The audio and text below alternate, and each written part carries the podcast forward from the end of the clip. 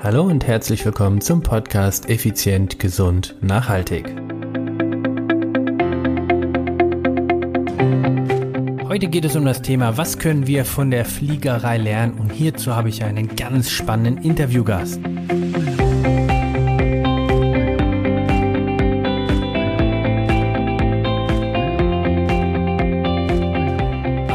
Und herzlich willkommen hier bei Effizient, Gesund und Nachhaltig. Ich bin's wieder, Stefan, Stefan Schlegel, dein Unternehmer, Podcaster und Mentor. Heute etwas ganz Besonderes, denn heute habe ich eine Interviewfolge und wir haben es versucht sogar als YouTube-Video aufzunehmen, aber leider, leider, leider ist uns die Kamera währenddessen verreckt, so dass es doch leider nur bei der Tonspur blieb. Wir haben äh, ein paar tolle Bilder geschossen. Irgendwo wirst du sie sicherlich auf Facebook, Instagram oder sonst wo sehen können. Also leider kein Video dazu bei dieser traumhaft ja, malerischen Kulisse.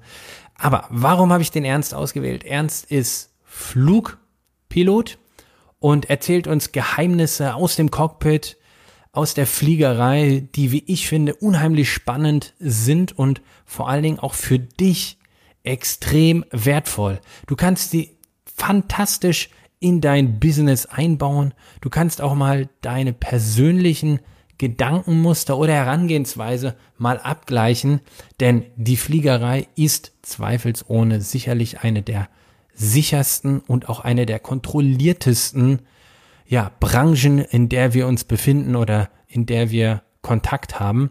Und von daher wünsche ich dir unglaublich viel Spaß mit dem Interview mit Ernst und bitte, es war ein Handmikrofon, was wir uns immer hin und her gereicht haben.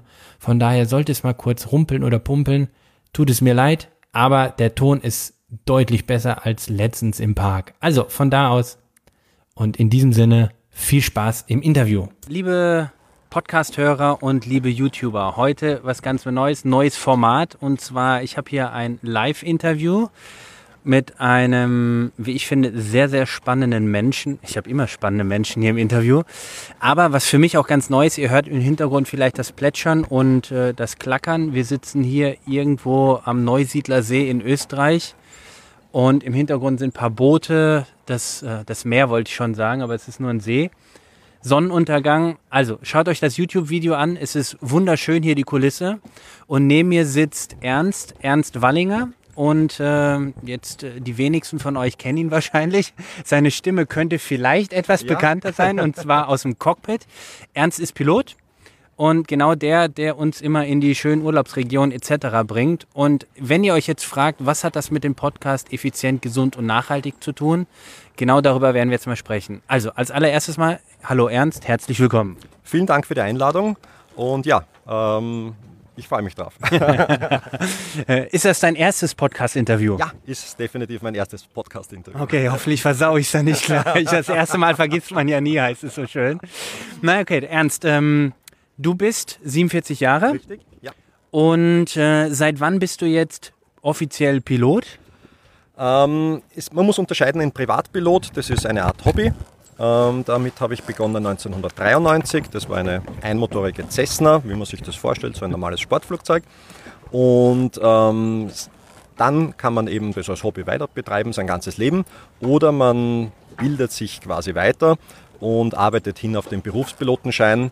Und der hat mich dann 1997 ähm, in das Cockpit einer Airline gebracht und einer Passagiermaschine. Das war damals eine Boeing 737.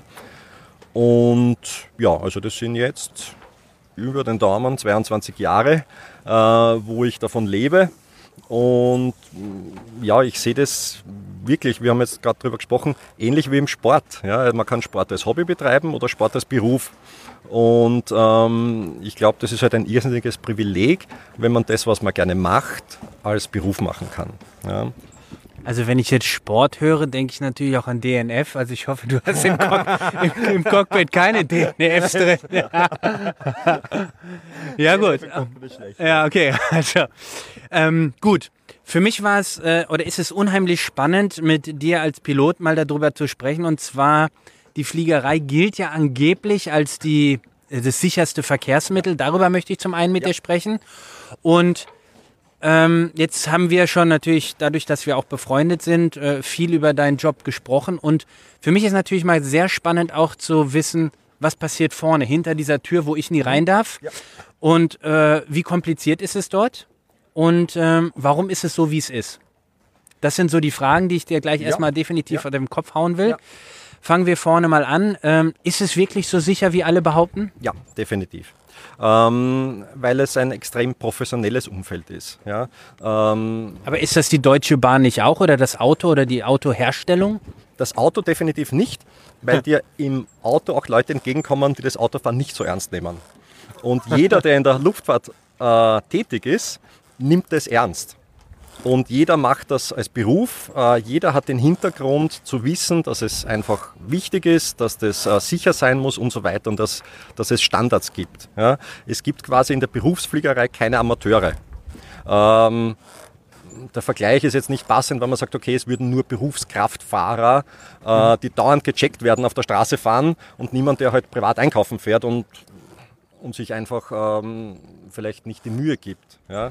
Jetzt sagst du dauernd gecheckt. Das bedeutet, du redest jetzt von den Menschen dauernd gecheckt, richtig? Nein, zum Beispiel in der, äh, bei uns, wenn gibt mhm. ja Leute, die privat Auto fahren und vorher nicht einmal rund ums Auto gehen und die Lichter mhm. überprüfen und die Räder überprüfen ähm, und äh, nicht das Auto so perfekt warten. Äh, und diese ganzen Dinge, ähm, wenn man das alles aufs Auto übertragen würde, äh, dann würde man vielleicht auch den Sicherheitsstandard hinkriegen. Nur wir wissen alle, dass es im Autoverkehr eben nicht so ist.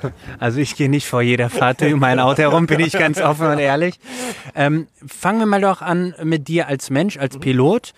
Wie schwer ist es, Pilot zu werden? Das ist Punkt eins. Und wenn du Pilot bist, ähm, Gibt es regelmäßige Tests? Bist genau. du unter, in genau. irgendwelchen Kontrollmechanismen ja, drin? Definitiv. Ähm, es ist zum einen so, du hast zweimal im Jahr einen Simulator-Check. Mhm. Der besteht aus zwei Tagen. Der erste Tag ist Training, der zweite Tag ist Check. Ähm, da wird vorher eine Stunde gebrieft, dann gehst du vier Stunden in den Simulator und dann wird noch eine Stunde die gebrieft. Und die vier Stunden sind, ähm, vielleicht ähnlich einem Intervalltraining, so gespickt, dass sie halt den maximalen äh, Trainingseffekt haben. Also ich sage mal sehr vereinfacht, da geht es von einem Triebwerksbrand zum nächsten und Notabstieg oder was auch immer. Und ähm, das ist halt wirklich richtig intensiv. Und das hat man zweimal im Jahr, also quasi eine fachliche Überprüfung, wo man auch als Team bewertet wird. Ja. Nur, dass ich das, Entschuldigung, ja. nur, dass ich das richtig verstehe, reden wir jetzt quasi, du sitzt im Simulator und genau. ein Triebwerk fällt aus und genau. du und genau. die, genau. deine Chefs schauen einfach, wie gehst du mit der Situation genau. um? Richtig. Oder äh, geht es darum, du musst eine Leiter hoch und runter klettern? Also nein, geht nein, es um nein, körperliches nein, nein, oder geht es? Nicht. Äh, körperliche Komponente ist eigentlich nur in der Militärfliegerei. Okay. Ähm, die äh, körperliche Komponente gar nicht. Die körperliche Komponente ist in dem Fall gegeben, dass man einmal im Jahr, das hatte ich gestern, äh, zum äh, Fliegerarzt muss. Und das ist wirklich ja, da wird wirklich geschaut. Also vom Blutabnehmen und äh, Pipi-Test und äh, Augen, Ohren, Hören, äh, EKG, also wirklich sehr, sehr umfassend. Gibt es dort irgendwelche ähm, Leistungskriterien, die ihr erfüllen müsst, rein körperlich gesehen? Nein, also das nicht. Das nicht. Ähm, aber es ist ja so, dass du dort jedes Jahr hingehst. Mhm. Das heißt, du hast halt natürlich ein super Trendmonitoring, sage ich einmal. Das heißt, wenn, ich hatte es noch nicht, aber wenn der Fliegerarzt feststellt, okay, jedes Jahr 10 Kilo mehr, jedes Jahr 10 Prozent mehr Cholesterin ähm, und noch 20 Jahre bis zur Rente, könnte es sein, dass der dann sagt, so, schauen wir mal, dass wir da ein bisschen die Kurve wieder in die andere Richtung kriegen. Okay, und was wäre, wenn du jetzt, ich meine, es gibt genug Leute, die innerhalb von acht Monaten gewaltig an Gewicht zugelegt ja, ja, haben. Ja. Was ist dann? Kriegst du dann deinen Lizenzentzug oder was passiert das nicht, dann? Das nicht, aber es ist per se schon äh, lizenzrelevant. Also zum okay. Beispiel, wenn du jetzt eine Augenkrankheit bekommst, wenn du mit den Ohren, ähm, wir müssen ja auch den Druckausgleich machen. Mhm. Also durch das Fliegen, also zum Beispiel, das ist wirklich eine Gefahr. Also man fliegt zum Beispiel mit einem Schnupfen, drückt sich das irgendwo in die Nebenhöhlen, das ganze Zeug wird chronisch, dann hast du ein Problem mit deinem Beruf. Okay. Ja. okay. Und ähm, das, wird, das wird einmal im Jahr gecheckt, zweimal im Jahr dieser Simulator-Check. Und ähm, der Simulator-Check ist sehr interessant, weil da wird dir eben so ein, eine Aufgabe gestellt, zum Beispiel ein Triebwerk fällt aus. und das Ergebnis ist, ähm, also der Outcome ist ergebnisoffen. Das heißt, du kannst dich für den schlechtesten aller Flugplätze entscheiden und wenn du das Ding dort gut landest, hast du das, hast du das geschafft. Trotzdem bestanden. Genau. Und es kann aber sein, dass der Lehrer im Nachhinein sagt, ja, gut gemacht, du hättest aber da einen viel besseren Airport gehabt. Das heißt, es ist wirklich, ähm, sage ich mal, wie im echten Leben. Ähm, alle Knöpfe funktionieren, das Ding fliegt sich wie ein Flugzeug, ähm, die ganze Szenerie ist real mit allen ähm, Entscheidungsmöglichkeiten. Okay, das heißt, es ist nicht, du musst Flughafen X anfliegen, nur dann hast du bestanden, sondern Nein. du kannst in theoretisch machen, was du willst, in Anführungsstriche, Genau, solange das Ergebnis erfolgreich ist. Genau, genau. Es kann natürlich sein, dass, der, dass es quasi zum Drehbuch gehört, dass man auf äh, Flugplatz X landet. Und dann kann es sein, dass eben über den Funk, das ist der Fluglehrer in dem Fall, kommt, alle anderen Flugplätze sind heute gesperrt. Okay. Wegen Verstehe ich. Genau, Okay. dann kriegt man dich dorthin. Ähm, aber das ist natürlich, ähm, ich habe da viel gelernt übers Lernen. Ja? Also es ist wirklich so, dass, dass du dort Dinge äh, wirklich erlebst.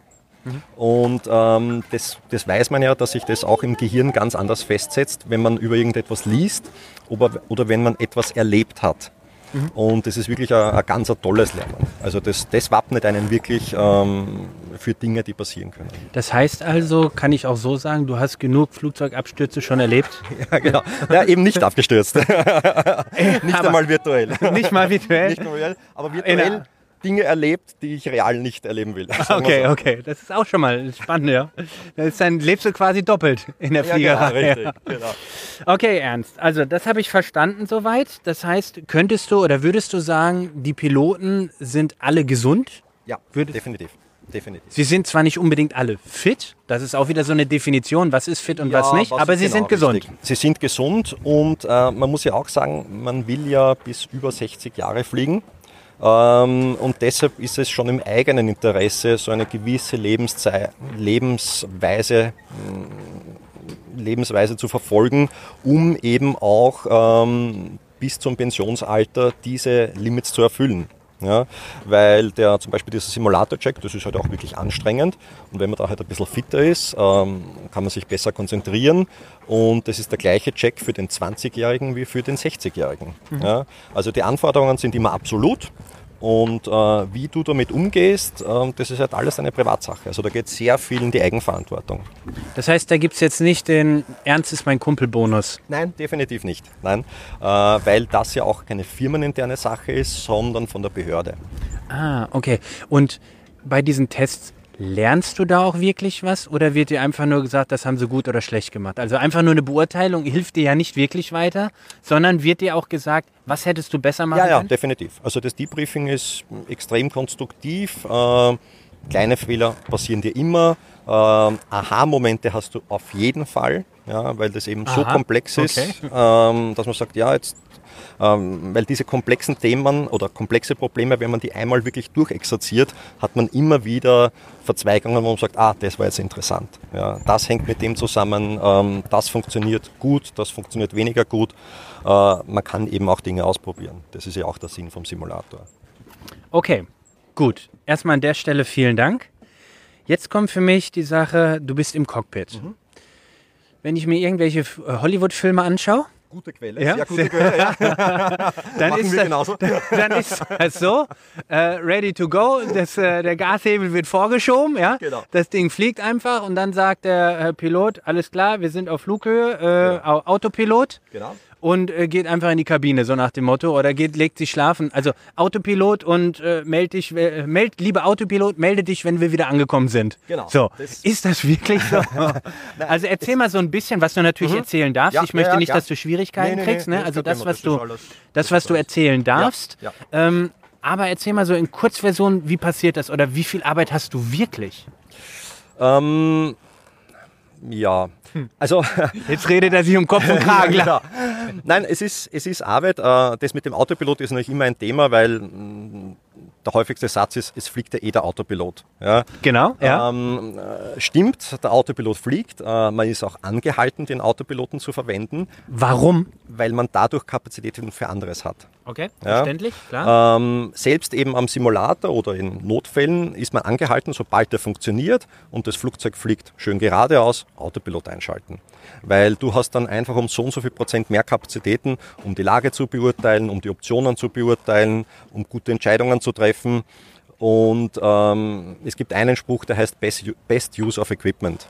Ja, alles, was funktioniert, verwenden. Es hilft dir. Ja.